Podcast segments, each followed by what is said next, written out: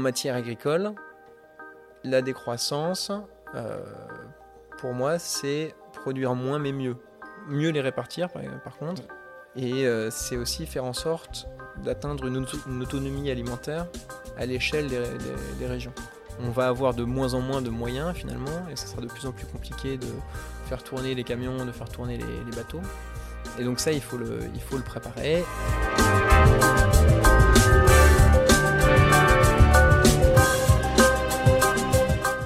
Bonjour, je m'appelle Louis. Bienvenue dans le podcast Think the Growth, Penser la décroissance. Ce podcast a pour objectif de mieux comprendre ce qu'est la décroissance afin de mieux l'accepter et anticiper. Aujourd'hui, dans ce 17e épisode, je suis allé à la rencontre de Eugène Pipro, agronome et consultant en agriculture et en biodiversité. Dans cet épisode, Eugène nous transporte dans les années 30, une décennie charnière où agriculture et élevage ont été débouclés malgré leur interdépendance naturelle. Il pose notamment la question cruciale qu'impliquerait réellement la décroissance pour un secteur aussi vital que l'agriculture. N'hésitez pas à vous abonner au podcast, laisser de petites étoiles et un commentaire sur votre plateforme préférée, mais surtout, surtout, à en parler autour de vous. Ces petites actions permettront de mieux faire connaître le sujet de la décroissance. Bonne écoute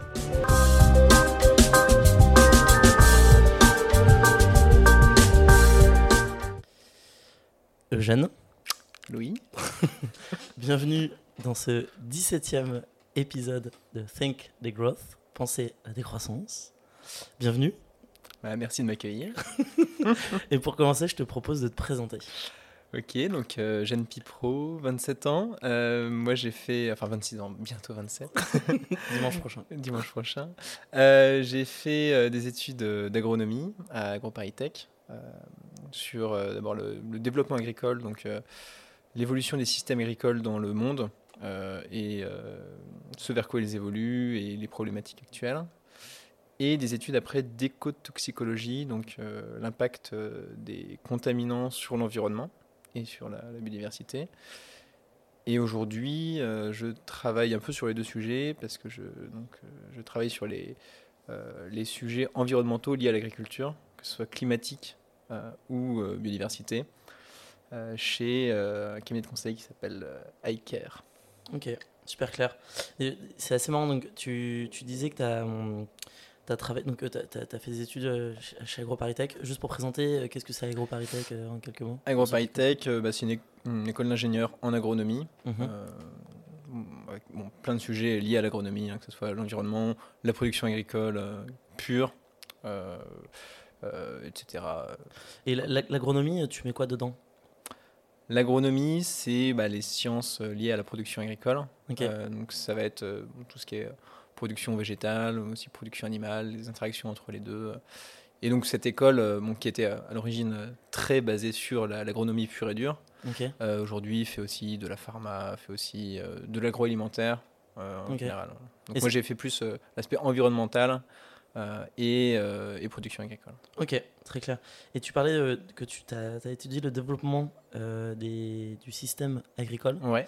Et justement, il, il développe comment ou- Alors, on rentre dans le cœur Oh, c'est un, sujet très large. En gros, Ouais. donc c'est un- une spécialité de, de l'agro euh, qui, qui étudie donc l'origine des systèmes euh, agricoles actuels, des systèmes agraires actuels. Donc on, vraiment, on part euh, du néolithique, on part euh, de, de, voilà, des, des premiers agriculteurs, de comment l'agriculture s'est développée dans le monde, Mhm. et on étudie en fait quelles ont été l'évolution des pratiques agricoles, l'évolution des structures sociales euh, qui accompagnent ces mutations agricoles, et le pourquoi euh, aujourd'hui on, on a cette agriculture, ces systèmes agraires à travers le monde. Ok. Et si tu pouvais nous faire un- une petite description Une petite- une euh, petite, euh, de ce que tu as retenu de de ce que j'ai retenu de, de ce cours. Euh, alors, de ce que je dirais, euh, c'est que le, le grand mouvement qui sous-tend l'agriculture depuis le, le néolithique, euh, c'est celui de la diminution de l'intensité physique du travail. Voilà, on va rentrer dans, le- dans- dans le, dans le très précis, mais en gros que euh, une personne euh, peut produire sur une plus grande surface Mm. Et peut produire plus sur la même surface. Mm. C'est-à-dire qu'on a, c'est-à-dire que sur un, enfin, une personne, en gros, euh, avec un, un outil à main, euh, bah, par exemple un, un agriculteur d'Afrique de l'Ouest qui travaille son champ à la daba, euh, il peut aujourd'hui cultiver un hectare à peu près. Pour, Ok. pour lui tout seul. De, de l'ordre de grandeur, c'est un hectare. Un agriculteur européen ou nord-américain, seul, avec son, son tracteur de plusieurs centaines de chevaux, il peut, euh, il peut cultiver 1000 hectares. À lui, à lui tout seul. Enfin, entre 100 et Hmm. 1000 1000 hectares. C'est Et, ça, c'est et ça chaque hectare grandeur. va produire plus. Et, et chaque hectare va produire plus, euh, donc euh, d'un facteur 10 Ok. euh, que, que l'agriculteur euh, avec un outil manuel.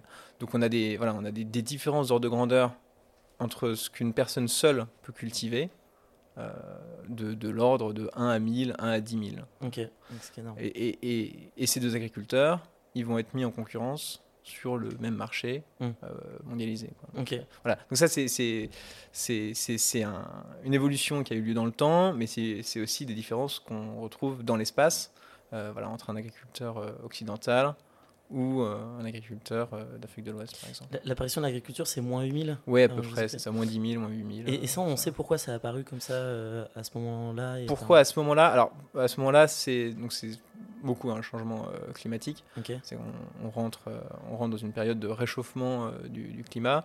Euh, le- la, la- la Terre, euh, qui était donc dans la, derrière- dans la dernière période glaciaire, en tout cas nos latitudes, euh, qui était recouverte de, de glace. Euh, Il y a 20 000 ans, c'est ça Enfin, le oui, c'est ça, c'est à peu près ouais, le, Mm. le pic de, de la calotte glaciaire. Euh, au réchauffement du, réchauffement du climat. Euh, donc, le- les, enfin, les, les peuples qui étaient plutôt nomades euh, à l'époque, les- sur, le territoire européen, on avait des, peuples nomades qui chassaient le renne, etc. Et dans certaines régions du monde, du fait de ce changement de, l'agriculture, notamment dans le croissant fertile, mais on a d'autres bassins d'apparition de, l'agriculture. On a un bassin dans les, Andes euh, en Amérique du Sud. Enfin, les, populations qui étaient chasseurs-cueilleurs, du fait de ce radoucissement de, la température, euh, vont pouvoir se mettre à développer euh, l'agriculture. Alors, il y a, il y a- il y a plusieurs, euh, il y a plusieurs hypothèses. Est-ce que la sédentarisation vient avant ou Mm. après l'invention de l'agriculture? Euh, Une des hypothèses, c'est qu'elle viendrait plutôt après, c'est que du fait en fait de l'augmentation des ressources euh, liées à ce, ce- ce réchauffement euh, du climat, euh, on a besoin de beaucoup moins se déplacer pour aller chercher les ressources euh, loin. Mhm. Donc on peut commencer, euh, on reste des nomades, mais on, on continue à, à- enfin on, on a des camps qui sont qui deviennent en fait de, de plus en plus euh, sédentaires, sur lesquels on va rester le- de plus en plus longtemps. Et puis euh, ces agriculteurs qui, qui partent chercher des graminées sauvages, qui partent chercher des baies sauvages, ils reviennent avec tout ça au, camp de, au camp de base.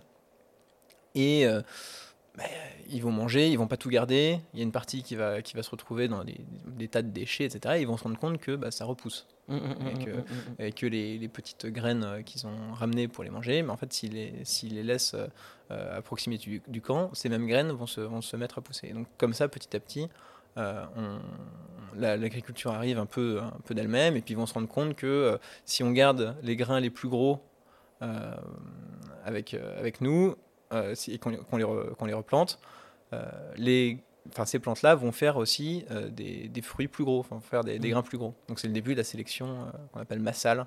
On, voilà, on, on- on regarde, on essaie de garder les, vraiment les meilleures graines pour, pour les replanter et obtenir des meilleures graines par la, par la suite. Donc c'est comme ça qu'on on passe de la, par exemple de la théosynthe, qui est l'ancêtre du maïs, qui est un tout petit machin rikiki avec euh, trois, pauvres, trois pauvres grains, au euh, maïs euh, voilà, plus, plus récent. Ok, c'est super intéressant et euh, j'imagine donc on, on sélectionne comme ça vi- à- à- grâce à la vue euh, Mm. les plus petits par rapport aux plus grands et après il y a un moment où on commence à les coupler, enfin on couple. euh, Oui, on fait des, on fait des, alors des croisements.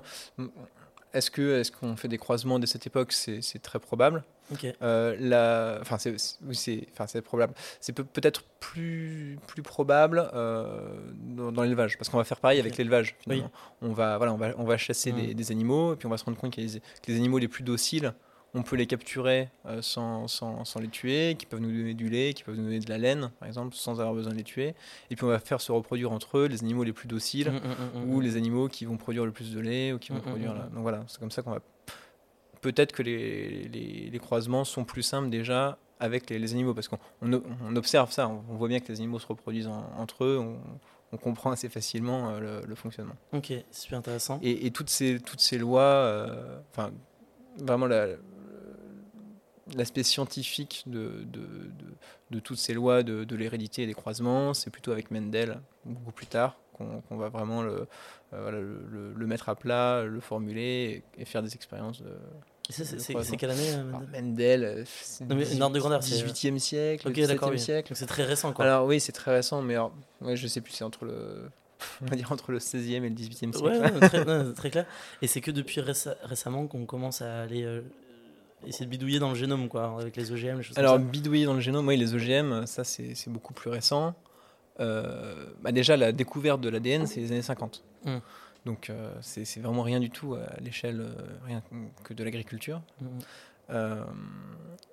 L'existence des gènes ça, enfin, l'existence de caractères, on, le connaissait, on le connaissait avant, mais vraiment la, voilà, la, découverte de, de, la molécule d'ADN, c'est les années 50, mm-hmm. euh, Rosalind Franklin. Et, et du coup, euh, les premiers OGM, les premières expériences de transgénèse, ça va être dans les années 70-80 euh, à peu près. Et le développement des, des, variétés OGM, c'est dans les années 90, le, boom mhm. des, des, variétés OGM. Mais on faisait de la sélection génétique très poussée sans OGM depuis bien avant, depuis le, 19e siècle. on a des, voilà, on a des, des livres de, de sélection des, races. Dans les années 30, on a partout en Europe une obsession un peu pour, pour la génétique.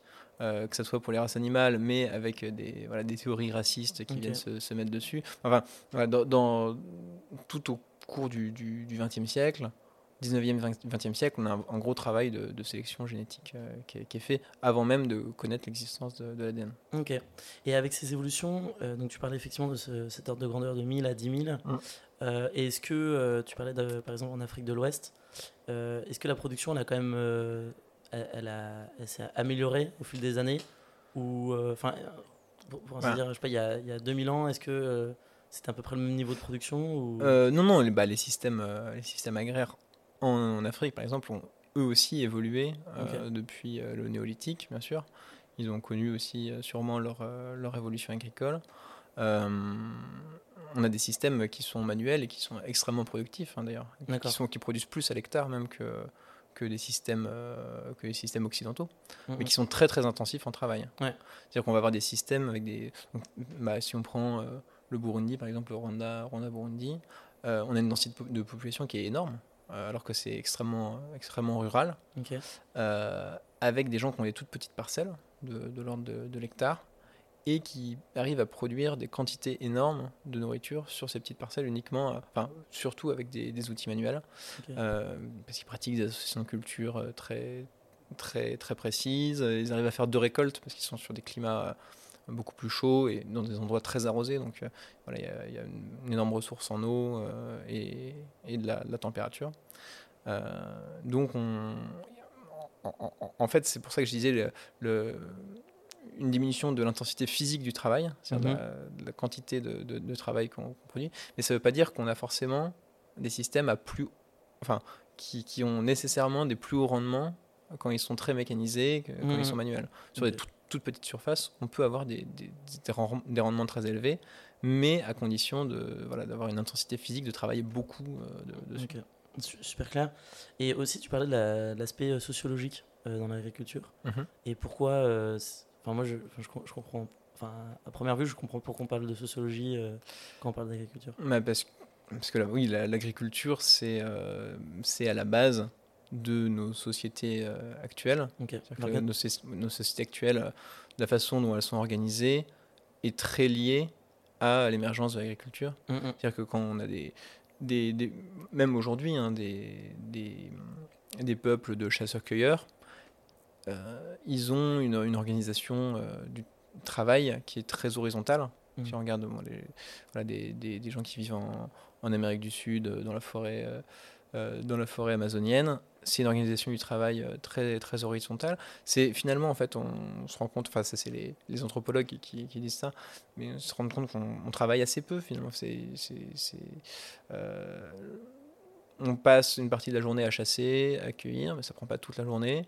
Et le reste du temps, euh, on, répare le matériel avec ce qu'on trouve, on s'occupe des enfants, etc. Donc, et c'est extrêmement, extrêmement horizontal. Mais avec la sédentarisation, avec l'agriculture, là, on est figé à un endroit, on doit se produire à partir de, cette parcelle suffisamment pour nous nourrir et aussi pour bah, exporter un, un, minimum de production pour bah, s'acheter euh, euh, des vêtements, s'acheter des outils, etc. Mm, mm. Et donc forcément, ça vient avec une organisation complexe du travail, avec de la spécialisation.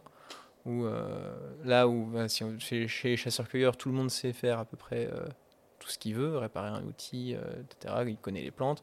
Bah, là, on va avoir des, des, agriculteurs qui travaillent la terre, euh, des, forgerons qui fabriquent des outils, et puis on va avoir bien sûr des gens qui ne travaillent pas et qui vivent du travail des autres, mm, mm. puisque par exemple ils vont posséder, posséder la terre. Donc c'est pour ça que l'agriculture, c'est éminemment de, de, la sociologie, savoir qui, qui, détient la terre, qui détient le, capital et qui, qui travaille la terre. Ok, c'est ok, très intéressant. Et euh, ensuite, donc ça, on a parlé pas mal là de, du développement du système agricole, des, des évolutions. Et tu as dit aussi que tu as travaillé en alors pas en toxicologie, mais en écotoxicologie, en toxicologie et en écotoxicologie. Euh, j'ai fait les deux. Et ça, c'est euh, l'analyse de, voilà, de l'impact des contaminants sur. alors la toxicologie, c'est sur les, les, êtres humains, mhm. et l'écotoxicologie, c'est la même chose, mais sur l'environnement, sur, sur les, les, êtres vivants. Et là, c'est quoi le. Enfin, est-ce qu'il y a une sorte d'évolution aussi euh, où, euh, je sais pas, euh, depuis peut-être la révolution industrielle, on a. Oui, oui, oui, complètement. C'est-à-dire que depuis, bah, depuis effectivement la révolution industrielle, on émet de plus en plus, enfin, dans des quantités vraiment exponentielles, de contaminants dans, dans l'environnement. Que ce soit des métaux, que ce soit des polluants organiques, que ce soit des, des, des polluants des polluants minéraux, des fertilisants, euh, que ce soit des, plastiques, etc. Ça, pour bien comprendre, euh, enfin, ce que j'ai du mal à saisir, c'est un agriculteur, il y a, y, y a, sa terre, mhm. euh, il va mettre de l'engrais, et j'ai plutôt tendance à dire que l'engrais permet aux, plantes de, de, grandir. Et ce que tu me dis, c'est qu'en fait, ok, ça permet peut-être aux plantes de grandir, mais en même temps, ça ajoute des, des, produits toxiques dans la terre qui restent euh, dans la terre Bah oui, il y, a un peu de ça. Alors les, les engrais, euh, enfin quand on parle d'engrais, là mhm. on parle d'engrais minéraux. On parle d'engrais donc qui sont soit des, des engrais de, de synthèse. Euh, donc ça, ça va être par exemple tous les dérivés de, de l'ammoniac. Donc tous les, nitrates, les ammonitrates, etc. donc ça, c'est qui sont les engrais minéraux et d'autres types d'engrais minéraux. On a des, des engrais plus miniers. Donc ça va être les phosphates. Tous les, phosphates, c'est une ressource minière qui est euh, globalement au Maroc. Euh, au, CP, je crois. Ouais, c'est ça complètement. le Maroc a euh, une part énorme des réserves mondiales de, phosphate. Et, donc ces, produits-là, ils ont l'avantage de pouvoir être fertiliser très facilement les, les, sols et d'être très disponibles pour les plantes et de permettre une pousse facile des végétaux. Euh, et ça, ils sont apparus à partir de la, fin du. Alors, les phosphates euh, euh, dès la fin du 19e siècle. Mhm. Et les, les, les, engrais azotés de synthèse, ça, c'est le procédé Haber-Bosch. Donc, c'est voilà, dans, les années 1910-1920 que, que, ça, que, ça a été, que ça a été inventé que ça s'est développé. En, gros, le, principe, c'est. donc, l'atmosphère est composée à 80% de diazote. Mhm qui est bon, totalement euh, euh, indolore pour, pour nous, euh, on ne régit pas avec. et l'azote, en fait, c'est enfin c'est le, le, minéral, enfin c'est le, le, composé indispensable aux végétaux. Mmh. pour la, enfin, qui, qui, est nécessaire à la, à la pousse des, végétaux, qui est à la base de, des protéines des, végétaux, mais qui est à la base aussi de nos protéines en général. Mais donc un, un végétal, il a besoin d'azote, de phosphore et de potassium. NPK. C'est ces trois éléments dont un végétal a besoin pour pousser. Et ça, enfin, avec la photosynthèse, il n'y a pas aussi du CO2 euh, alors, donc, alors, si on repart des, des, cours, euh, des cours de, de, lycée euh, sur la photosynthèse, donc un végétal, il a besoin de quoi? En gros, le végétal, c'est un producteur primaire de, de biomasse. Donc il va réussir, grâce au soleil, à transformer le CO2 de, l'air en matière organique, en sa propre matière organique, donc en cellulose, donc, qui, forme les tissus végétaux mais il n'est pas composé uniquement de, carbone, ce végétal. Il a besoin aussi d'autres composés, d'azote notamment pour faire ses mhm. protéines. Euh, il a besoin de, phosphore, il a besoin de potassium, et ça, il va les tirer dans le sol. Donc il, va utiliser la lumière du soleil euh, pour euh, fabriquer sa, matière organique, mais il a besoin d'azote, phosphore, potassium qui, va tirer du sol, et il a besoin aussi beaucoup d'eau. En gros, voilà. Et puis il a besoin de, petits micronutriments, enfin mhm. de, plein de choses. ces, ces composés, euh, on, peut les, on peut les donner, donc NPK, euh, on peut les donner aux, plantes euh, à partir, par exemple, de, fumier de, bovins. Mm, mm. C'est pour ça que l'élevage a été, pendant des milliers d'années, mm. indissociable de l'agriculture. On ne pouvait pas faire de l'agriculture sans élevage, parce que c'était la base du renouvellement de la fertilité. C'est-à-dire qu'une fois que les, plantes ont, poussé, elles ont épuisé le sol dans ces éléments minéraux, et il faut en remettre. Et donc, euh, pendant des, centaines, des, des milliers d'années, en tout cas sous nos latitudes, c'est l'élevage qui était, euh, qui était à l'origine de ça. Donc dans les régions euh, très fertiles, c'était de l'élevage de bovins, et dans les régions plus, plus compliquées, arides, c'était plutôt des, des, des, caprins, des ovins, donc des brebis, des moutons. C'est pour ça que dans, voilà, on a des brebis dans les, dans les Pyrénées, euh, euh, on avait euh, des chèvres dans, dans, les régions très sèches vers Marseille, etc. et puis des bovins plus dans le, nord de la, dans, le nord de la France, dans le Massif central. Parce que ça, c'était à la base donc, de renouvellement de la fertilité qui permettait de, de, faire pousser les, de faire pousser les végétaux. Mm, mm. Donc élevage et agriculture était complètement indissociable. Et donc à partir du XXe siècle, à partir de, voilà, des engrais phosphatés, euh, des, du, des, des, des, engrais azotés, donc euh, nitrates, euh, etc., qui sont, qui sont synthétisés, on peut commencer à se passer de, cette, de cet élevage. Parce qu'on va directement apporter les éléments aux animaux, oh, pardon, aux, plantes, sans avoir besoin des, animaux. donc mmh. à partir des années 50, en gros, on, on, va voir une spécialisation, les 50, 60, 70, une spécialisation des exploitations entre euh, des exploitations uniquement euh, végétales, hein, qui vont produire des céréales, qui vont produire des, oléagineux, etc., et euh, des élevages qui vont se concentrer sur la production bovine, porcine, etc. Et donc là, on, va déboucler en fait finalement ce, ce, ce, système qui, avait, qui marchait sur deux, deux pieds, qui était l'agriculture d'un côté et l'élevage de l'autre, euh, pour aller vers de la spécialisation. Mm-hmm. Mais tout ça, ça, ça vient avec une augmentation énorme des, des, des flux euh, entrant dans le système. C'est-à-dire qu'on était dans un système quasiment en, boucle fermée. Mmh, c'est super intéressant. Avec de on exportait donc euh, des céréales à, haute valeur, euh, haute valeur ajoutée, le blé par exemple, et on exportait des produits animaux. Donc ça va être le beurre, ça va être des, des porcins qu'on tuait une, une, fois dans l'année. Et là, on va séparer ces deux-là. Et donc, on va, pour le, le, système végétal, on va devoir acheter des engrais azotés, des engrais, euh, des, phosphates, etc. Euh, et pour l'exploitation, euh, enfin pour les systèmes d'élevage, là on va acheter de l'aliment. Alors on a bien sûr, hein, tout ça c'est, je, caricature, on, a, plein de systèmes qui sont à l'interface entre les deux, mais on va acheter une partie des, une partie des aliments on va produire, on va se spécialiser de produire par exemple que du lait. Et, euh, derrière, bah, toujours on est dans, cette évolution d'augmentation de, la productivité physique du travail. Donc on va concentrer de plus en plus euh, les, animaux, avoir des, tailles de, bâtiments d'élevage de plus en plus grandes. Et donc tous euh, ces, effluents d'élevage, donc toutes les déjections des animaux qui étaient avant de l'or, parce que c'est ça qui permettait le renouvellement de la fertilité. Mm, on, en retrouve finalement à des, avec des, on s'en retrouve avec des, quantités euh, bien plus grandes que ce que les terres aux alentours peuvent, euh, peuvent absorber. Et donc, ça va se retrouver dans les nappes phréatiques, ça va se retrouver dans les cours d'eau, ça va se retrouver sur le littoral, ça va faire les algues vertes, etc. Mmh. Donc, en débouclant finalement ces, ces deux systèmes, on arrive, euh, on arrive à cette situation avec euh, beaucoup de pollution. Alors j'en reviens parce que là j'ai fait une grosse digression sur, euh, sur, sur ce que tu me demandais sur les, les, nitrates, la toxicité, etc. ces engrais azotés, par exemple, en, une fois qu'ils sont, des, qui sont dispersés, enfin qui, qui, fertilisent le sol, ils vont, ils vont former du protoxyde d'azote, par exemple, qui est un gaz à effet de serre extrêmement puissant. Euh, et euh, on va avoir aussi des formations de particules fines euh, donc, qui, qui sont toxiques pour les, les voies respiratoires, etc. Ok. Donc, et, et, ça, c'était pas le cas avec de l'engrais. c'est beaucoup moins le cas. C'est moins le cas. C'est beaucoup moins le cas. avec des engrais, des engrais donc d'origine, enfin du fumier par exemple, mmh. donc qui contient du carbone et de l'azote.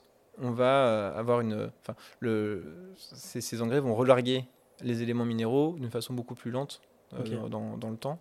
Ils vont aussi euh, produire bien sûr du protoxyde d'azote, euh, mais c'est beaucoup plus tamponné dans le temps, beaucoup mmh. plus diffus. Et, ils ont un gros avantage aussi. Alors je parle des, fumiers, parce que les lisiers c'est un peu différent. on va, Fumier, je vois, très bien ce que c'est. Fumier, c'est un mélange donc, de déjection et de paille, de litière. Et le lisier, c'est uniquement des déjections. Et ça, c'est ce qu'on a quand on a des élevages qui sont plus du tout sur des bâtiments avec de la paille dedans. D'accord. Ce qu'on appelle des caillebotis. Et ça, c'est assez dramatique parce que c'est voilà, ça, ça lessive très facilement dans les, dans, dans les cours d'eau. Ça, ça, ça, peut faire des, des pics de pollution euh, euh, très facilement. Et puis surtout, il n'y a, a, pas de carbone dedans. La paille du fumier, elle, elle, apporte du carbone, et donc elle apporte du carbone dans, dans les sols. Et elle va permettre d'enrichir les, les, sols en, carbone. Si on dépend uniquement du, du lisier, euh, on va uniquement apporter les éléments euh, fertilisants, mais très peu de carbone. Et on va avoir euh, petit à petit un épuisement de la quantité de, carbone et des agrégats de, matière organique du, sol, ce qui va faire perdre de sa structure au sol. Mmh, mmh, mmh, et ce qui va entraîner voilà, bah, des, lessivages, des, sols finalement qui partent dans les cours d'eau, puisqu'ils sont, ils sont plus tenus par, les agrégats. Je ne sais plus quelle était la question de base. Mais, je comprends qu'effectivement, on a débouclé en fait, euh, ce qui, le cycle de l'azote. Euh, euh, et, même l'agriculture en tant que telle, où il y avait effectivement ce duo agriculture, agriculture céréalière, mm.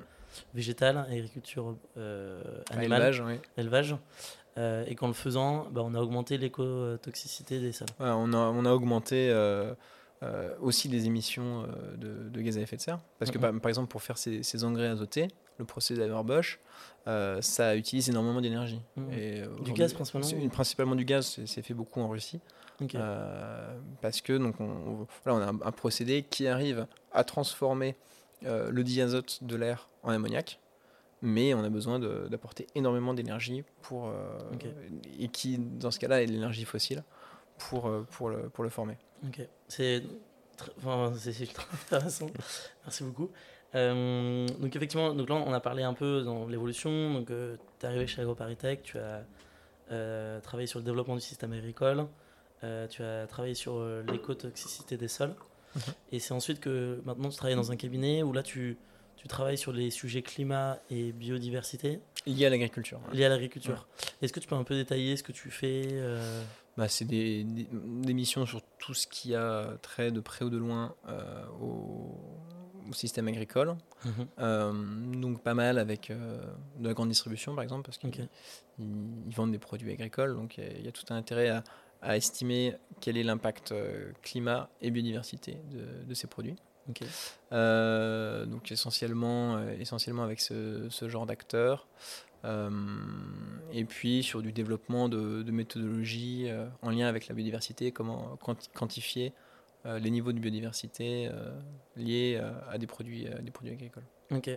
Et parce que ce que je comprends, enfin la biodiversité en fait c'est le vivant qu'il y a, enfin c'est quoi La biodiversité, c'est à plusieurs échelles. C'est la diversité euh, des, des, individus euh, au sein d'une même espèce, au sein d'une même communauté, euh, au sein des écosystèmes. Donc c'est à la fois le nombre et enfin la, quantité et la diversité et la diversité des, des individus vivants. Ok. et donc tu as plusieurs niveaux de biodiversité. voilà, à l'échelle intra, intraspécifique avec des diversités de, de, phénotypes entre les espèces, euh, entre les communautés d'organismes et puis euh, jusqu'au niveau des, écosystèmes. Ok. Et de ce que je comprends, c'est euh, en plus effectivement, enfin le débouclage sur le système agricole a fait que ça aussi créé une baisse de la biodiversité Alors, la, oui, la, baisse de la, de, la, biodiversité, donc là, on est sur un sujet un petit, un petit peu, un petit peu différent. Euh, on a parlé pas mal de pollution donc, mmh. liée à ce, ce, débouclage. Ces, pollutions vont avoir un, impact sur la biodiversité, hein, bien sûr. Euh, mais sur, euh, sur euh, l'impact de l'agriculture sur la, sur la biodiversité, on a deux éléments qui sont, qui sont capitaux que je ne vais pas forcément classer parce que c'est très difficile de savoir lequel est le, le plus, le plus important. Il y a beaucoup de, de controverses scientifiques là-dessus. Mais on a un, le changement d'usage des, des, sols l'occupation des sols et le changement d'usage des sols. Mhm. C'est-à-dire que quand vous euh, déforestez un hectare de forêt vierge pour mettre une, euh, une prairie. Dedans, eh ben, euh, vous détruisez un écosystème, vous détruisez un habitat pour tout un ensemble d'espèces de, de, et d'individus qui disparaissent parce qu'ils n'ont plus l'habitat qui leur permettait de, survivre. Donc là, typiquement, ça va être la déforestation en, en, Amérique du Sud, en, Asie, etc. Donc ça, c'est le, changement, euh, d'usage des sols et puis l'occupation des sols, parce que même euh, nous, la, notre déforestation, elle a eu lieu il y a très longtemps, elle a eu lieu au, Moyen Âge, mais le fait de, maintenir euh, des, voilà, des grandes terres agricoles, par exemple en, en Beauce, avec des, champs de plusieurs dizaines d'hectares, voire centaines, alors que si on laissait les choses se faire, ça serait une, forêt à la fin, bah, on maintient un niveau de biodiversité qui est, qui est faible. Ok. Euh, et l'autre élément, c'est euh, la pollution, les pollutions liées à l'agriculture, donc que ce soit les, les, pollutions aux éléments euh, fertilisants, nitrates, phosphates, etc. par exemple, qui vont entraîner ce qu'on appelle de l'eutrophisation. Si on amène des éléments fertilisants dans un cours d'eau, euh, on va entraîner le développement d'algues. Parce que les algues, c'est comme les, c'est comme les plantes. Euh, elles, ont, voilà, elles ont besoin d'azote, enfin elles aiment bien l'azote, euh, le, phosphore, etc. Donc elles vont se, surdévelopper. Et elles vont étouffer finalement le, milieu dans lequel elles sont, étouffer le cours d'eau, étouffer le milieu littoral, et entraîner de la, mortalité chez les poissons, enfin chez toutes les, autres espèces qui, sont dans ces milieux. Et surtout, un énorme, énorme point, c'est l'écotoxicité liée euh, euh, aux, pesticides. Aux engrais et aux pesticides, mais beaucoup aux pesticides. Oui, c'est vrai que là, on a beaucoup parlé d'engrais. Ouais. Mais il y a aussi les pesticides. Et il y a aussi les, pesticides. Et ça, c'est quelque, chose, quelque chose qui est très mal pris en compte, finalement, le, le, la toxicité liée aux, pesticides. Euh, puisqu'on est sur des, des méthodes d'évaluation de, de, la toxicité qui sont liées, enfin, historiquement, à la gestion des risques. On se dit, bon, bah, est-ce que le risque est acceptable Est-ce que l'exposition euh, euh, de, des travailleurs à ce pesticide risque d'entraîner des effets sur la santé? Hmm. Donc c'est là-dessus qu'on a basé les, les limites maximales d'usage de, de, pesticides, etc. Euh, on a fait la même chose avec l'écotoxicité en disant bon bah, voilà, est-ce qu'on a un effet euh, quelle limite euh, de, résidus de pesticides, quelle limite de concentration de, pesticides est acceptable pour, pour cette, cet écosystème Et donc pour ça, on, fait des tests en laboratoire sur des, petits organismes modèles, mmh. des, petits crustacés, on met des, des concentrations croissantes de, pesticides, par exemple, et on regarde à partir de quand euh, on, observe un, effet. Euh, mais en fait, la, difficulté, c'est que les écosystèmes, c'est une, complexité euh, incroyable. Et que passer de tests en laboratoire dans de l'eau sur un type d'organisme modèle à l'impact d'un pesticide sur un écosystème entier, mmh. il y a vraiment un monde entre les deux. Et c'est ça qu'on a énormément de mal à faire dialoguer. Euh, et donc, euh, c'est-à-dire que non seulement, euh, enfin, dans, dans, dans, dans, la vraie vie, les, les, écosystèmes, ils sont pas affectés par un seul pesticide, ils sont affectés par un, cocktail de pesticides dans des, des, concentrations très variables. et on a énormément d'effets qui peuvent arriver en cascade, etc. Et donc on a pas mal de chercheurs qui considèrent que par exemple l'effondrement des populations d'insectes qu'on voit actuellement, c'est lié essentiellement aux, pesticides. Donc ça fait, ça fait beaucoup débat. Euh, l'organisme qui, qui surveille un peu tout ça. Enfin, l'équivalent du, du, GIEC pour la, la biodiversité, ça s'appelle l'IPBES. L'IPBES. Et euh, il a, voilà, il, il, se mouille pas trop pour dire euh, telle, euh, telle pression est la, la principale cause d'effondrement de la biodiversité. Euh, c'est d'abord, il va, il va pas dire bon c'est d'abord l'usage des sols ou c'est d'abord le, le, les, la, la, pollution aux, produits chimiques parce que c'est très difficile de le savoir. Mais on, on a des, des, chercheurs qui, enfin pas mal de gens qui, qui pensent que euh, c'est avant tout euh, euh, l'usage des sols et puis on a d'autres qui, qui, pensent que c'est non avant tout les, les, la pollution aux pesticides. Mm -hmm. Et parmi les pesticides, une catégorie qui est particulièrement problématique, c'est les insecticides, okay. qui sont eux euh, pensé, enfin fait pour tuer des, des animaux, enfin, les insectes en l'occurrence, qui s'attaquent généralement à leur système nerveux. Euh, or, on a le même système nerveux que les insectes, en gros. euh, et, et, et, surtout, euh, on a beaucoup d'insecticides qui sont très peu sélectifs et donc qui vont euh, s'attaquer à, à l'ensemble du spectre des, des, insectes. Or, les, les insectes, c'est absolument fondamental. C'est à la base d'énormément de, de, réseaux trophiques. C'est à, à, la base de, de, de, la chaîne alimentaire okay. en gros sur, sur, sur Terre. Euh, et euh, l'effondrement actuel des, des insectes euh, est très très très inquiétant, au moins aussi inquiétant que le, le changement, okay. que le changement climatique.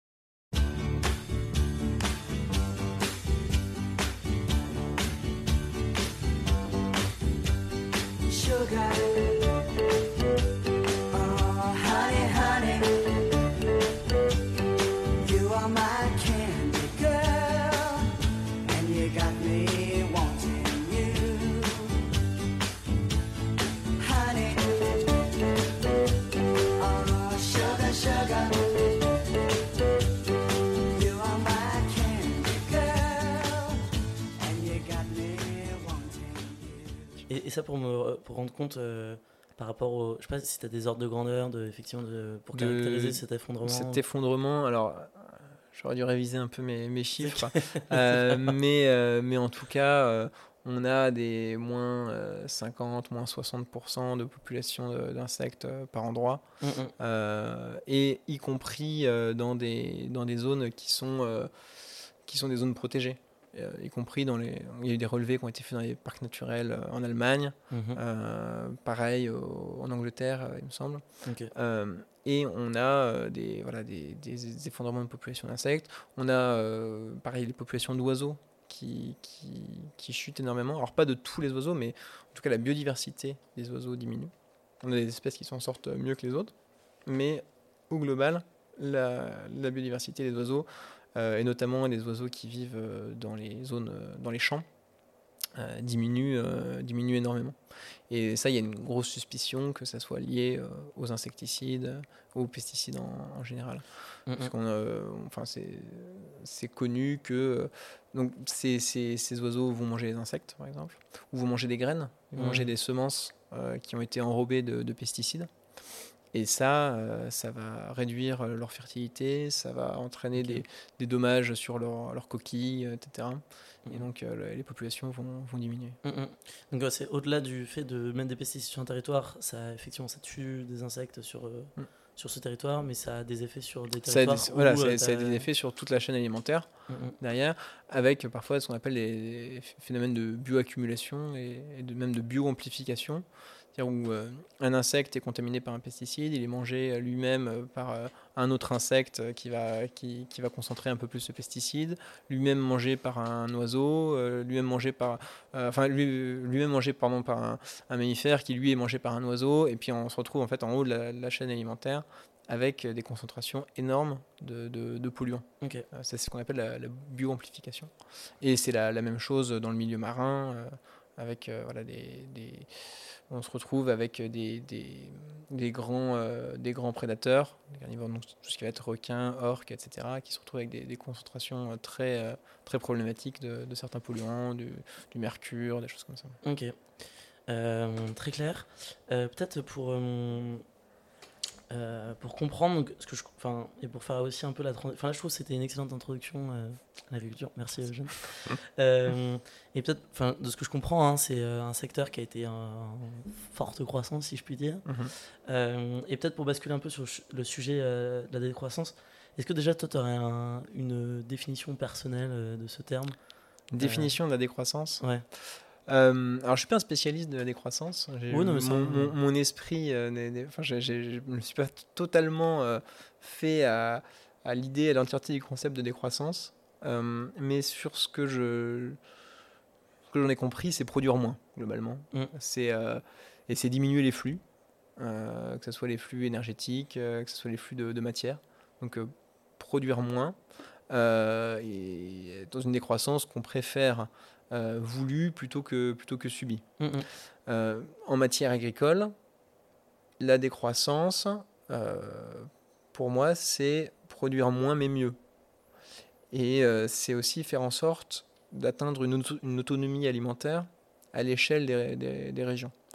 C'est-à-dire qu'aujourd'hui, on a un système, donc, une, agric- enfin, une agriculture qui est totalement mondialisée, avec des grandes commodités agricoles, qui, donc avec des énormes négociants qui, qui, qui font voilà, du, transport de, matières premières. Donc ça va être le soja, ça va être euh, les céréales, euh, l'huile de palme, etc. Ces grandes commodités agricoles.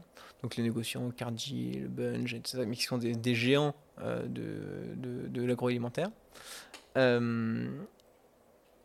Or, selon moi, on, l'a bien vu avec le, Covid, une fois qu'on qu'on- qu'on arrête les, les flux de bateaux, euh, qu'on met tout le monde tout, tout à l'arrêt, ben, on, se- on se rend compte que la résilience de tout ce système, euh, elle n'était elle était pas très bonne. Mm, mm. Et on se rend compte que dans des, des zones qui, sont, euh, qui produisent très peu par rapport à leur population, par exemple toute l'Afrique du Nord, très rapidement, on va avoir des problèmes euh, et on va avoir des, des, des- famines, euh, voire, des, voire des émeutes de la faim. Mm. Euh, ça, c'est parce qu'on a spécialisé les régions, on a laissé faire euh, la, main invisible du marché, on a, on a laissé faire euh, euh, la concurrence libre et, non faussée, et donc on se retrouve avec euh, voilà, l'Europe et l'Amérique du Nord qui va produire les céréales. le- l'Amérique du Sud qui va produire la viande bovine, et puis au, sein des régions, bah, par exemple en Europe, l'Europe du Sud qui va produire les, fruits et légumes, l'Europe du Nord qui va plutôt euh, produire le, le lait, le, le porc, etc. Et puis des, voilà, des grandes euh, commodités agricoles, le- l'huile de palme, le chocolat, le café, etc. Dans des zones très spécialisées. Et ça, c'est extrêmement dépendant du système, euh, enfin c'est- c'est basé à 100% sur euh, le système mondialisé actuel. Et si un, un grain vient se, se coincer dans cette mécanique, là on le voit avec la, la guerre, la guerre en Ukraine par exemple, très rapidement on se retrouve avec des très gros problèmes euh, pour les, les zones qui se sont spécialisées euh, dans des productions d'export et qui ne sont pas autonomes en alimentation. Mm, mm. Et donc pour moi, l'autonomie alimentaire, c'est absolument capital. Ça le sera d'autant plus qu'on fera face au, au changement climatique, euh, euh, etc. Puisqu'on on- on va avoir de moins en moins de moyens finalement, et ça sera de plus en plus compliqué de faire tourner les camions, de faire tourner les, les bateaux. Et donc ça, il faut le, il faut le préparer, et il faut que chaque, à l'échelle des... Alors je dis pas que chaque pays doit produire à 100% euh, tout ce qu'il consomme, euh, qu'on va devoir faire du, café euh, dans la Sarthe, etc. Mais au moins qu'à l'échelle d'une région, donc par exemple à l'échelle de, l'Union européenne, qu'à l'échelle de l'Afrique du Nord, de l'Afrique de l'Ouest, ou, etc., on soit relativement autonome en, en alimentation. Mm, mm. Et ça, ça, ça demande euh, de casser un peu euh, ce, ce système basé sur euh, la, la production spécialisée et l'export spécialisé par région. Et ça, ça voudra dire forcément qu'on produira un peu moins. Mm, mm. Mais c'est pas un problème de produire un peu moins. Enfin, on voit qu'on a des, des, des- des régions du monde qui sont en, en excédent cal- calorique et en excédent protéique, par exemple euh, bah, euh, l'Amérique du Nord, l'Europe, on mange beaucoup trop de, de calories par, euh, par habitant et beaucoup trop de protéines par habitant. Alors qu'on a des régions qui sont au contraire euh, en disette énergétique et, et protéique. Le, le- le problème, c'est pas la quantité qu'on produit, c'est comment on la répartit. Donc produire moins de, de- de produits, de produits agricoles, mieux les répartir par, par contre, Mhm. et puis encourager l'autonomie de chaque, de chaque région. Et, et, tout ça, le décliner finalement à chaque échelle et revenir sur des systèmes beaucoup moins segmentés entre agriculture végétale d'un côté et élevage de l'autre, pour reconstruire des, boucles, euh, un peu des, symbioses, on va dire, à l'échelle territoriale entre l'élevage et, l'agriculture. Je pense que les, deux sont, doivent aller absolument ensemble. Si on veut se passer euh, des engrais, euh, soit de, des engrais de synthèse ou des engrais miniers, on va devoir euh, refaire dialoguer l'élevage et, l'agriculture. beaucoup, beaucoup plus que ce qui est fait actuellement. Parce que même, euh, par exemple, on parlait du phosphate. Mm. Il y a un moment où on n'aura plus de phosphate. Oui, il y a un moment où on atteindra le fond des mines de, phosphate. Et bah là, ça va, ça va être un peu compliqué. Bon, ce qu'on peut faire, c'est c'est enfin, récupérer les phosphates. Les phosphates, on, les a beaucoup dans, dans les, toutes les déjections, l'urine notamment, que ce soit humaine ou animale. Et donc euh, la récupérer de, cette source euh, de cette source là ça c'est une, une, possibilité. Euh, ou bah, se revenir vers des systèmes plus intégrés entre enfin pas intégrés mais plus circulaires entre l'élevage et, et l'agriculture mm, mm. et, la question que je me pose c'est du développement mécanique euh, on, a pu développer, enfin, il y a eu un développement mécanique avec la révolution industrielle, avec mhm. les euh, tracteurs, etc. Et justement, euh, tu parlais bah, d'une personne qui peut avoir plusieurs hectares. Et est-ce que on va pouvoir, même si par exemple on, va avoir de moins en moins de pétrole, mhm. donc après de moins en moins utiliser les tracteurs, même si je pense qu'on aura plus envie de mettre du pétrole dans des tracteurs que mhm. dans, je sais pas, dans des voitures, etc. pour aller en vacances, parce qu'on aura, on aura faim, quoi. Mais euh, enfin, tu penses que quel, euh, est-ce qu'on va quand même garder des, du, enfin, des, développements technologiques qu'on a pu développer euh, grâce à la révolution industrielle? Bah oui, oui. déjà parce qu'il y a beaucoup de développements technologiques qui n'impliquent pas de, de consommation d'énergie fossile. D'accord. la révolution industrielle, elle a permis aussi beaucoup l'usinage d'outils de, d'outils extrêmement, enfin, bien plus performants que ce qu'on avait avant. D'accord, la charrue Brabant, par exemple, qui était tiré par des chevaux, donc euh, sans énergie fossile. Euh, c'est une petite révolution parce qu'elle permet euh, vraiment d'augmenter les surfaces labourables par, par personne. donc on a voilà, plein, d'outils qui viennent avec ça. Bon, bien sûr, après, on a la, motomécanisation. donc le fait d'utiliser des, des, véhicules mécanisés avec des, avec des moteurs. Hmm. Et ça, alors est-ce que est-ce que euh, les derniers litres d'essence, on les mettra plutôt dans les tracteurs ou plutôt dans les, dans les chars? Ça, je ne sais pas. Ce qui est sûr, c'est que euh, euh, il faut commencer à se poser la question de, de enfin, est-ce qu'on peut continuer à avoir des, fermes de 3000 hectares mhm. basées uniquement sur, sur la, la motomécanisation? Je ne pense pas non plus qu'on puisse on entend beaucoup ça, le, retour à la terre, euh, beaucoup de gens qui se lancent dans les, micro-fermes, les, néo-ruraux, etc. Euh, je pense qu'il faut être un peu pragmatique et qu'on ne peut pas euh, nourrir 70 millions d'habitants, 80 millions d'habitants, avec des micro-fermes de, de 1 ou 2 hectares. Au bout d'un moment, il faut, voilà, faut, passer un peu à, un peu à l'échelle. Et on ne peut pas non plus mettre tout le monde avec, avec une houe ou, même faire revenir des chevaux. Euh, les, chevaux, c'est bon, très bien, l'attraction animale, etc. Mais euh, ce qu'il ne faut pas oublier, c'est qu'il faut les nourrir, les chevaux. Et dans les années, euh, enfin début, au milieu du XXe siècle, on a près de la moitié des surfaces en céréales des surfaces qui pourraient être en, cultivées en céréales, qui sont à destination des chevaux, de l'avoine pour nourrir les chevaux. J'ai pas entendu l'ordre de grandeur. Euh, à peu près la moitié des surfaces, mais des surfaces qui pourraient, euh, qui sont cultivables, qui sont labourables, euh, qui sont destinées à, à, l'alimentation des chevaux, pour faire de l'avoine par exemple pour, pour le donner. Parce que les, les chevaux, bon, bah, il faut qu'ils travaillent. Mmh, mmh, mmh, C'est eux la force de travail et il faut les nourrir. Comme des sportifs, euh, il faut leur donner beaucoup d'énergie euh, et puis des, protéines. Et donc, euh, dans les années 50, quand les tracteurs sont arrivés, en fait, ce qui s'est passé immédiatement, c'est qu'on a libéré énormément de surface qui était à l'origine destinée aux, chevaux. Donc, si aujourd'hui on veut revenir à des systèmes basés sur la traction animale, on va avoir quelques problèmes. C'est déjà, si on prend l'échelle de la France, la population elle a un peu augmenté. On est passé euh, de 40 millions d'habitants à 70 les surfaces agricoles ont diminué, parce qu'on a eu de, la perméabilisation des sols, de l'urbanisation, etc. Mm. donc il, faudrait, faudrait produire plus avec moins de surface et avec les mêmes systèmes. Je vois pas trop comment, comment on peut le faire. Donc je pense que les, la, la, mécanisation, la motomécanisation, elle sera quand même euh, obligatoire. Alors est-ce que ça sera des tracteurs euh, électriques à condition qu'on puisse produire euh, suffisamment d'électricité? Est-ce que ça sera des tracteurs qui fonctionnent avec des, des, des, résidus de, de, de, la production agricole, donc par exemple du, du gaz, du gaz liquéfié issu de la méthanisation, par même le, chanvre, je crois qu'il y a des voilà, enfin, pas... producteurs de, chanvre qui arrivent à faire de l'huile de chanvre pour faire fonctionner. Mais c'est toujours pareil, c'est-à-dire que la surface en chanvre, c'est le même dilemme qu'avec les chevaux. C'est soit tu manges ou soit tu fais. C'est soit tu manges, soit tu fais de l'énergie. Mm, mm. euh, et après, c'est euh, combien, euh, combien de travail utile tu peux faire avec, avec un hectare. Est-ce qu'il vaut mieux le donner à un cheval directement, de lui faire pâturer ton, ton, ton, champ ou lui donner les céréales pour qu'il qu'il puisse labourer?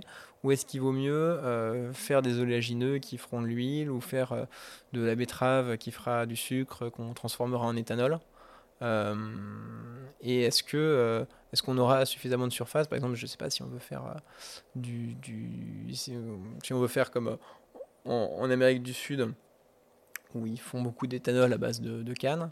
Est-ce qu'on pourrait faire pareil en, en France avec les, betteraves pour produire de, l'éthanol?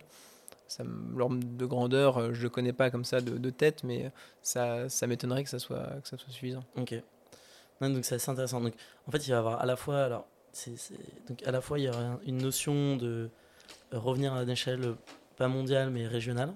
Et en mhm. fait, quand tu parlais, enfin, initialement, quand tu parlais régional, j'ai imaginé que c'était à l'échelle vraiment d'une région française, mais en fait, c'est quand même plus à l'échelle bah, tout ça, continentale. tout ça, ça se décline, ça se décline à, toutes, les, toutes les échelles. Hmm. Pour moi, l'échelle euh, européenne, c'est l'échelle de l'autonomie alimentaire. À l'échelle de, l'Europe, on produise suffisamment de, de, calories et de protéines pour nourrir tout le monde. Mm, mm. Et pour moi, ça, la bonne échelle, c'est l'échelle euh, européenne. Euh, ensuite, à l'échelle du pays, bah, essayer de décliner, ça, pourrait être mm, pas mal. Mais euh, ce qu'il y a, c'est que ça va être compliqué de dire aux Norvégiens d'être autonomes d'un point de vue agricole, et ça va être difficile de dire aux Espagnols d'être autonome d'un point de vue euh, d'un point de vue agricole. Donc c'est pour ça que l'autonomie vraiment c'est pour moi c'est à l'échelle euh, alimentaire. Euh, modulo, bon, tout ce qui va être produit un peu exotique, café, cacao, etc. Que de toute façon on pourra pas on pourra pas produire. Mais je dirais si on se prive de café, de cacao, c'est pas grave. C'est un peu le, le, cadet de nos soucis dans, dans, dans le monde qui, qui arrive. et ensuite, à l'échelle des régions, par contre, euh, et là, donc des régions françaises ou même euh, euh, du, département, voire une, une, plus petite échelle, c'est la pensée à cette circularité de la matière organique, du recyclage de la matière organique. Et pour moi, c'est à cette échelle-là que ça se pense, mm, mm. que voilà, on n'est pas des, des, des régions qui soient en excédent structurel de, de, de, de déjection animale, et au contraire, des régions qui soient en déficit de, de, fertilisants euh, organiques. Ok. Parce que, et donc, effectivement, il y, a, donc, il y a cette notion euh, de géographique. Et après, là, comment on arrive à bah, cultiver. Et parce que c'est vrai que j'ai le sentiment, peut-être que je me trompe, que parfois il y a un peu des, euh, des messages plutôt optimistes sur avec l'agroécologie, l'agroforesterie. Mmh. Et ce que tu exprimes quand même, c'est on va quand même beaucoup moins produire avec ces. Enfin, peut-être pas ces méthodes, mais en tout cas. Enfin, en bah. tout cas, avec moins de pétrole, ce qui est sûr, c'est qu'on va. Ah oui, avec moins de pétrole, on, va, on, va, moins produire. C'est bah, sûr. Et la, et la variable d'ajustement, c'est ce que. Voilà, il y avait la répartition, c'est-à-dire des personnes qui mangent mm. trop et qui mangent moins. Et après. Bah, beaucoup l'élevage. Et l'élevage aussi. L'élevage, diminuer l'élevage. Pour moi, l'élevage, bon, ça, c'est un, un, avis qui n'est pas partagé par, par tout le monde. Pour moi, l'élevage, il est indispensable quand on pense l'agroécologie. Mhm. Et c'est pas pour rien que pendant euh, des milliers d'années, euh, ça a été un pilier indispensable de, de l'agriculture. Mais par contre, l'élevage industriel spécialisé, euh, pour moi, il a, il a, il a aucun sens. Mm, mm. Un élevage basé sur l'importation de soja euh, d'Amérique du Sud et euh, la production de, maïs en, monoculture, enfin en monoculture, en, tout cas en grande culture en, Europe, il n'a pas de, enfin il, a, pas d'intérêt agroécologique. Mm, Par contre, un élevage de taille réduite euh, basée euh, sur euh, l'herbe, basée sur la valorisation de surfaces qui sinon ne pourraient pas être mises en culture. Toutes les zones humides, toutes les zones de, de pente, etc., avec des tailles réduites qui permet un renouvellement de la fertilité. Pour moi, cette, cet élevage-là, il a totalement un sens. Ok, très clair. Et, ouais, et, et pour moi, l'agroécologie, elle n'est pas forcément végane, par exemple. Euh, Je comprends. mais par contre, c'est beaucoup, beaucoup, beaucoup moins violent. Ouais, je comprends. Et j- alors, je me trompe, et je voudrais pas me tromper dans l'ordre de grandeur, mais j'ai le sentiment que avant euh, Révolu- Révolution industrielle, on consommait peut-être 20 kilos par an, mais ça me paraît déjà beaucoup. Aujourd'hui, on est plutôt passé à une centaine de kilos. Ouais, je alors, sais pas si c'est ça le. je n'ai pas l'ordre de grandeur en tête euh, non plus. euh, ça me semble pas aberrant euh, comme, euh, ordre de grandeur. quoi. Mais euh, oui, oui, mais on faut qu'on divise au moins par 3 la consommation moyenne euh, de, de- de- de viande. Et, et puis aussi le type de viande qu'on mange. Euh, et, et là, notamment, bah, c'est assez intéressant parce qu'on ouais. a un peu un dilemme, euh, notamment avec l'indicateur euh, carbone. Ouais. Euh, on, on sait que par kilo de, de viande ou par kilo de protéines, la viande bovine, elle émet beaucoup plus de gaz à effet de serre Mm. que les viandes porcines ou la volaille. Je crois que c'est une volaille en batterie, c'est 2,5 kilos de CO2 par, kilo, par, par centaine de grammes, Ouais. versus euh, 40 kilos euh, bovins. Alors c'est possible, j'ai pas la- l'ordre de grandeur en tête. J'aurais peut-être le, le connaître, mais, euh, mais oui, en, en tout cas, c'est l'ordre de plus. 10 fois plus, euh, 10, 10 fois ou 20 fois plus. Ouais, c'est ça.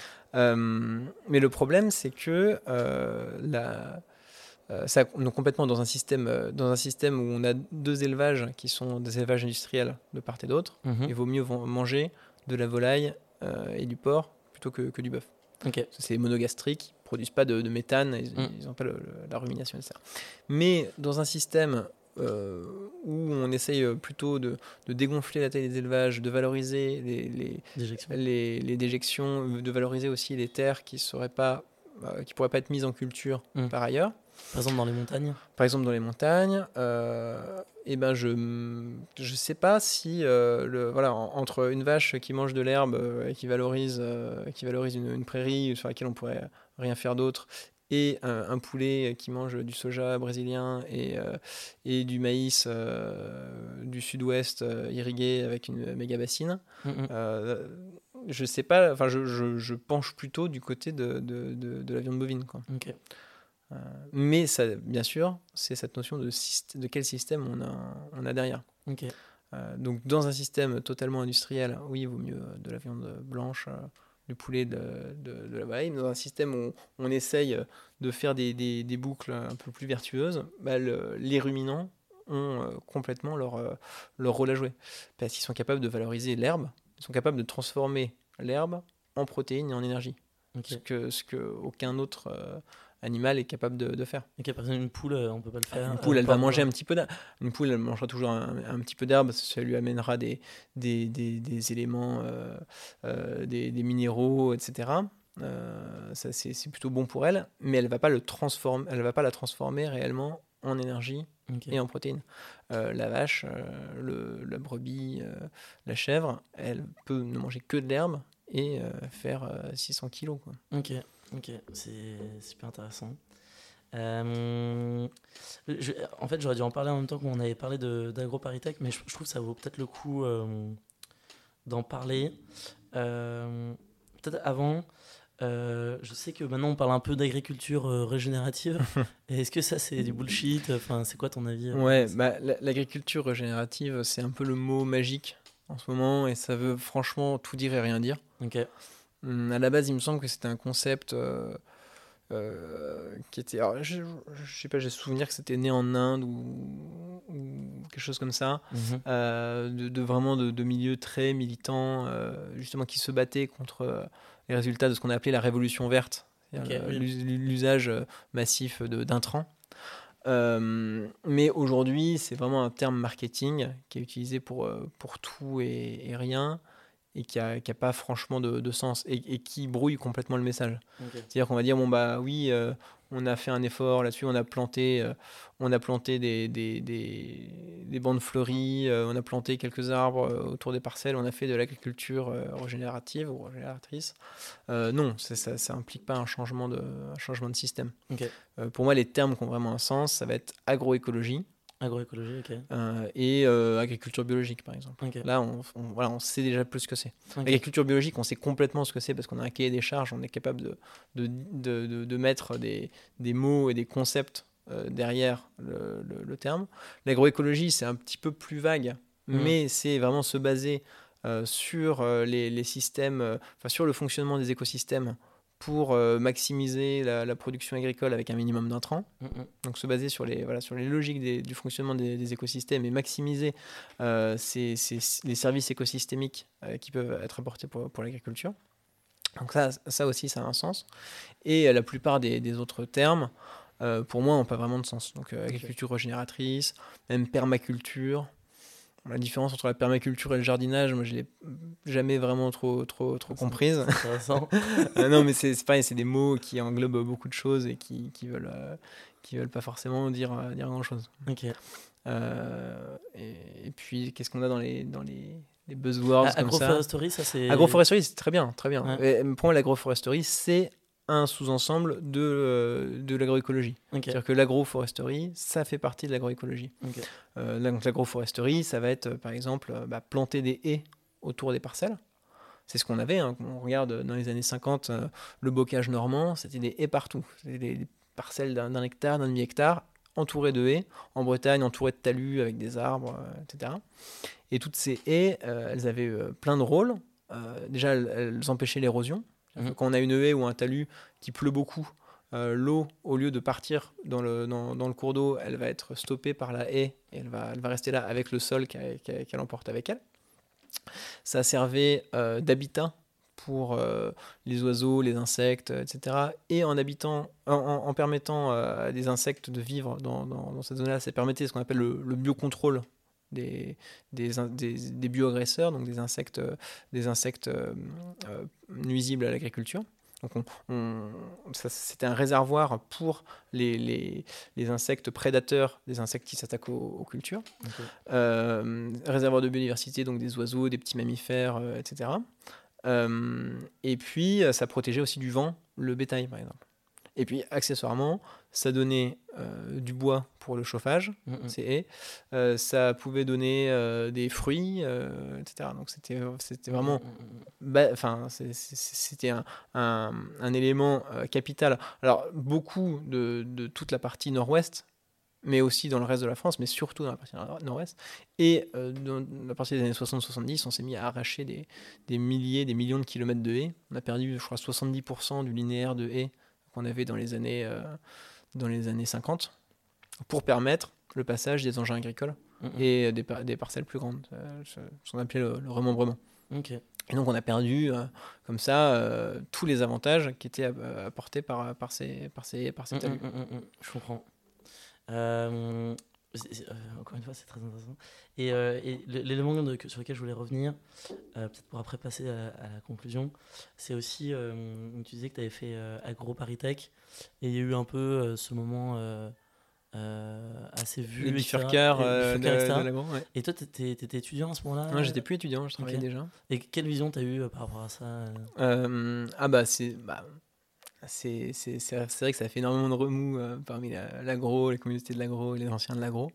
Euh, et globalement, euh, c'est c'est- déjà moi dans ma promo, euh, j'ai un, un ami euh, qui avait fait, euh, qui avait bifurqué aussi, qui avait fait pareil un, un discours, bon qui avait été beaucoup moins médi- médiatisé. hein. Manque de chance pour lui, Floris, si tu m'écoutes, t'étais un, t'étais un précurseur. Donc c'était des, des choses qu'on sentait monter. De, toute façon, ça, tous ces sujets-là, j'ai l'impression qu'ils ont pris d'un seul coup.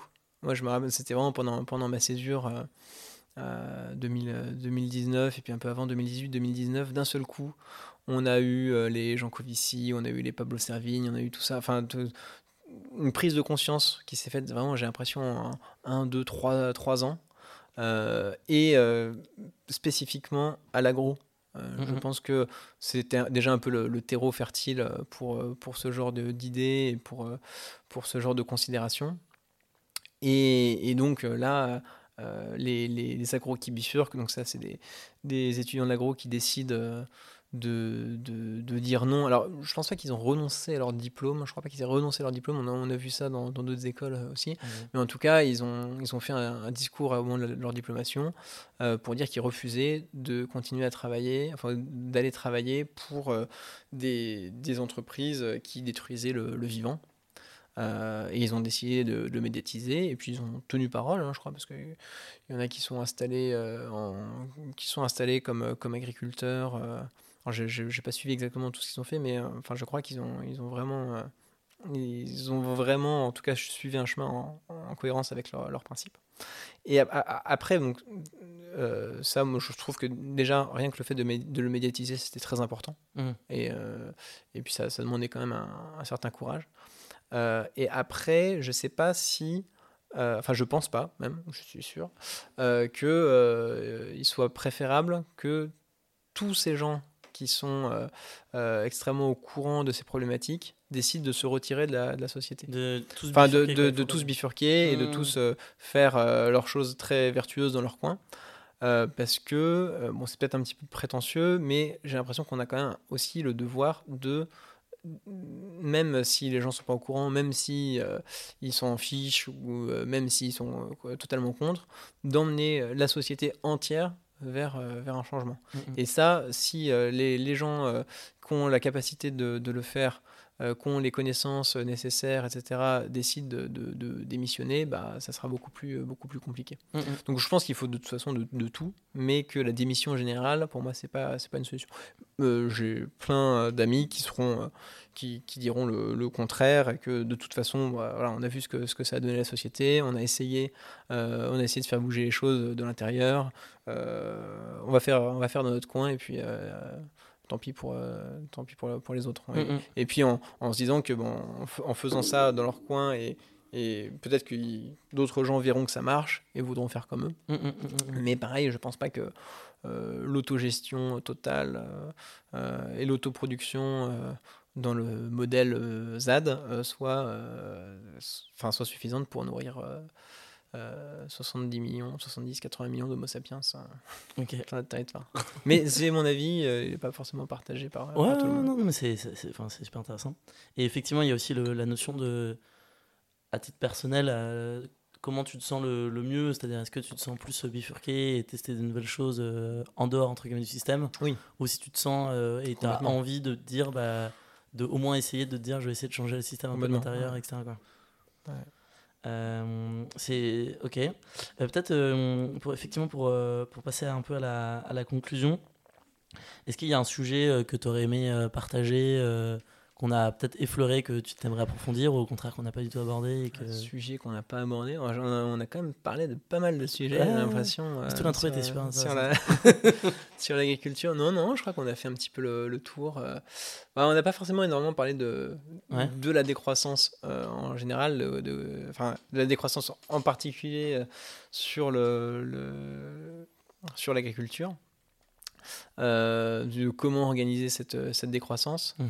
Euh, si, moi, il y a, y a peut-être un, un, sujet qui est très important, enfin deux sujets.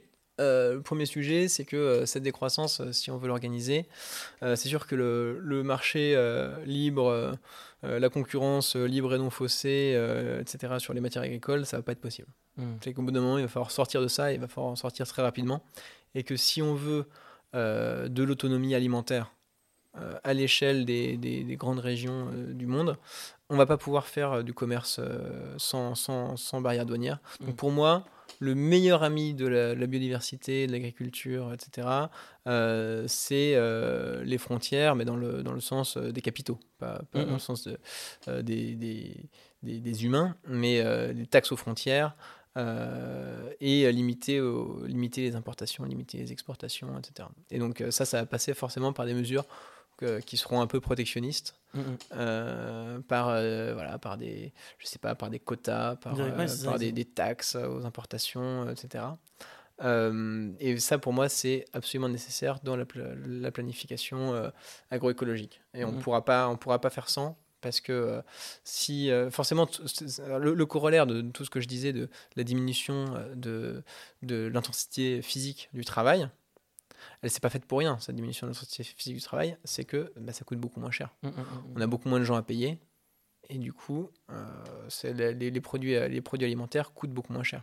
Et c'est comme ça qu'on s'est retrouvé avec euh, un panier moyen, enfin de- une part de l'alimentation euh, dans le, le panier des ménages qui était voilà, à 30% euh, dans les années euh, 60 et qui est aujourd'hui à 15%. quoi. mm, mm, mm. Parce que le, le prix de l'alimentation a totalement, euh, totalement diminué. Et donc, bah, forcément, produire mieux, ça sera un peu plus cher. Mm, mm. Et donc, euh, on ne pourra pas euh, continuer à être mis en concurrence avec des gens qui produisent n'importe comment. Mm. Et donc, il faudra, faudra mettre en place des taxes aux frontières. Ça voudra dire aussi que l'alimentation sera un petit peu plus chère pour, euh, pour tout le monde, pour le commun des mortels. Ça, c'est vrai que dans des temps d'inflation comme ça actuels, C'est difficile à entendre. mais- difficile à entendre. Mais encore une fois, c'est qu'une question de redistribution. Mm, mm. C'est-à-dire que l'alimentation, elle coûtera peut-être plus, plus cher à produire, mais ça ne veut pas dire f- qu'il faudra qu'elle soit plus chère pour les, les- les plus pauvres. Mm. On pourra prendre un petit peu d'argent aux plus riches pour financer euh, l'alimentation des, des plus pauvres. Mm. Euh, mais encore une fois, ça, ça, ça demandera euh, euh, une planification, euh, ça demandera euh, des taxes aux importations, euh, etc. Ah, et puis j'avais un deuxième point, j'ai oublié. c'est pas grave, c'est trop... non, mais c'est un élément qu'on aurait effleuré ou qu'on aurait oublié. Mais bon. euh, Ouais, ouais. Non, mais c'est ouais, tous ces sujets euh, sur le, le prix, euh, Mm. sur la, voilà, bah, la PAC, etc. On n'a pas, on pas du tout parlé, mais c'est un, c'est un sujet euh, à lui tout seul euh, sur lequel on pourrait il y avait une, mais- il y avait une réforme qui avait été Ouais. annoncée, une PAC vert. Enfin, je... Oui, oui, oui. euh, ben, le plan stratégique national de, de- de- de la politique agricole commune, donc la, déclinaison, la déclinaison française de, la PAC, qui est beaucoup moins verte que, que, que ce que ça devrait être. finalement. On continue à subventionner l'agriculture conventionnelle. Enfin, même si ça ne veut pas dire grand-chose des con- conventionnelles, mais euh, euh, on continue à, voilà, à financer le, le même modèle et on a très peu d'argent pour l'agriculture biologique, euh, Mhm. pour, euh, pour l'agroécologie. Et c'est tous les 5 ans, je crois qu'elle est revue cette politique. Oui, oui, oui, et le revenu tous les 5 ans, ça ne veut pas dire après que tous les 5 ans, on a des, des, des grandes modifications, euh, des grandes réformes. Il y a quelques grandes réformes de la PAC, euh, bah, notamment la fin des quotas, ça, enfin, les, les quotas laitiers, etc. Ok. Ça, c'est une grosse réforme de, une grosse réforme de la PAC qui allait vers. Voilà, on, on a une politique agricole qui allait de plus en plus vers l'ouverture, vers euh, le marché, et puis faire de, de- des produits agricoles une marchandise comme les autres, parce qu'elles ne sont pas du tout Mm. parce que euh, on peut douter de tout sauf de la nécessité de manger. et donc c'est pour ça que enfin moi je ne conçois pas que l'agriculture soit soit considérée comme euh, voilà des vêtements, euh, des voitures euh, ou autre chose et qu'on- Mm, mm. et oui, non, si, un autre sujet dont on n'a pas parlé aussi, par, par contre, c'est l'érosion du nombre d'agriculteurs. Mm. Les agriculteurs qui étaient composés euh, 50% de la, de la population, qui aujourd'hui c'est 3% de la, de la population. Parce que les fermes se sont agrandies et que les agriculteurs qui n'ont pas suivi le mouvement, euh, qui n'ont pas, eu les moyens de suivre le, mouvement vers l'agrandissement, vers, euh, euh, l'industrialisation, etc., bah, ont arrêté on a de moins en moins d'agriculteurs et on va avoir un gros problème de renouvellement des, générations sur, sur les agriculteurs et qui ne sera pas comblé par les néo-ruraux qui, eux, s'installent sur des petites surfaces. Alors que là, c'est, on, on se retrouve avec des, des fermes de centaines d'hectares qui, euh, se retrouvent, qui vont partir à l'agrandissement. Donc toujours, euh, toujours plus de, d'agrobusiness, euh, de moins en moins de- d'exploitation euh, familiale, euh, des modèles qu'on voit de, de plus en plus patronaux. Et puis bon, quand vous avez euh, 5000 hectares, c'est compliqué de faire de l'agroécologie. Mm, je comprends. Donc voilà, ça, ça va être urgent aussi de, de- de retourner dans l'autre sens. Mais ça va être compliqué parce que euh, devenir agriculteur, c'est un, c'est pas un métier facile. Mm. Et c'est mieux de- d'avoir eu ses parents euh, qui montrent le métier pour, euh, pour, pour le faire euh, convenablement. Quoi. Mm, D'accord, ok. Oui, oui. Donc, Il y a une transmission qui se fait. Il y a une transmission qui se fait et chaque, chaque agriculteur qui, a, qui, qui redonne pas, qui transmet pas à ses enfants, bah, c'est du savoir-faire qui se perd quasiment irrémédiablement. irrémédiablement. Ok, ok. Euh, Est-ce que tu aurais peut-être un ouvrage ou je sais pas, un documentaire euh, Ouais. pour quelqu'un qui voudrait approfondir euh, Bah, un ouvrage moi, sur ce sujet euh, de l'agriculture, Mhm. je vais conseiller Les raisins de la colère de. Steinbeck, qui, qui est vraiment qu'il faut lire parce qu'en fait ça parle que de ça. Je ne savais pas, je l'ai lu récemment. Et c'est vraiment la, la démonstration de tout ça. C'est, sans, sans, sans spoiler, euh, ça se passe donc dans les années euh, 30 aux États-Unis, Mhm.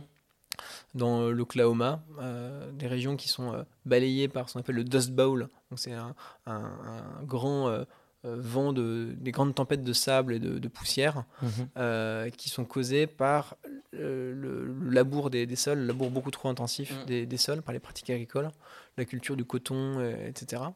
Et donc en fait, c'est euh, littéralement le sol qui s'en va. Et qui s'en va en tempête de, en tempête de poussière et sable et qui détruit tout. Et en parallèle, euh, les petits euh, agriculteurs familiaux, euh, donc qui étaient des, enfin, des fermiers, des gens qui qui possèdent pas leur terre, mais qui possèdent juste leur maison et puis potentiellement un petit potager à côté, qui se font chasser par milliers, par centaines de milliers, par millions, parce qu'on a les tracteurs qui arrivent. Et que les gens qui possèdent la terre, euh, bah, c'est beaucoup plus rentable de- de- d'acheter des tracteurs que de, continuer à faire vivre des, des familles. euh, et voilà, et, et ils vont partir vers, vers l'ouest, euh, vers la Californie, en espérant trouver du, du travail là-bas.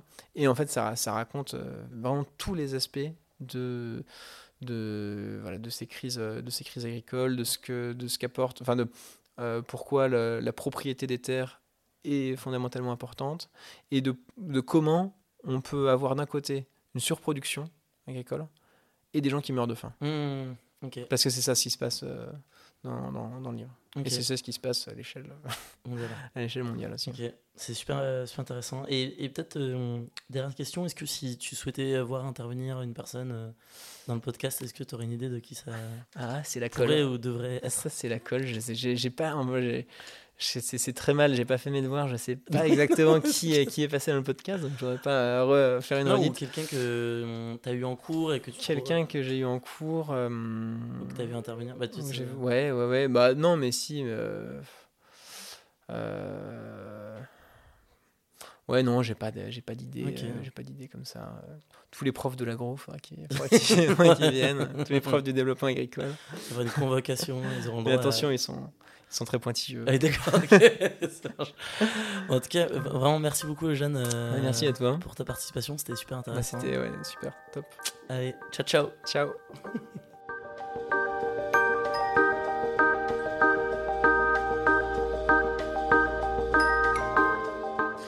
Vous étiez chez Think Degrowth, Pensez la décroissance, le podcast qui a pour objectif de mieux comprendre qu'est-ce que la décroissance afin de mieux l'accepter et anticiper.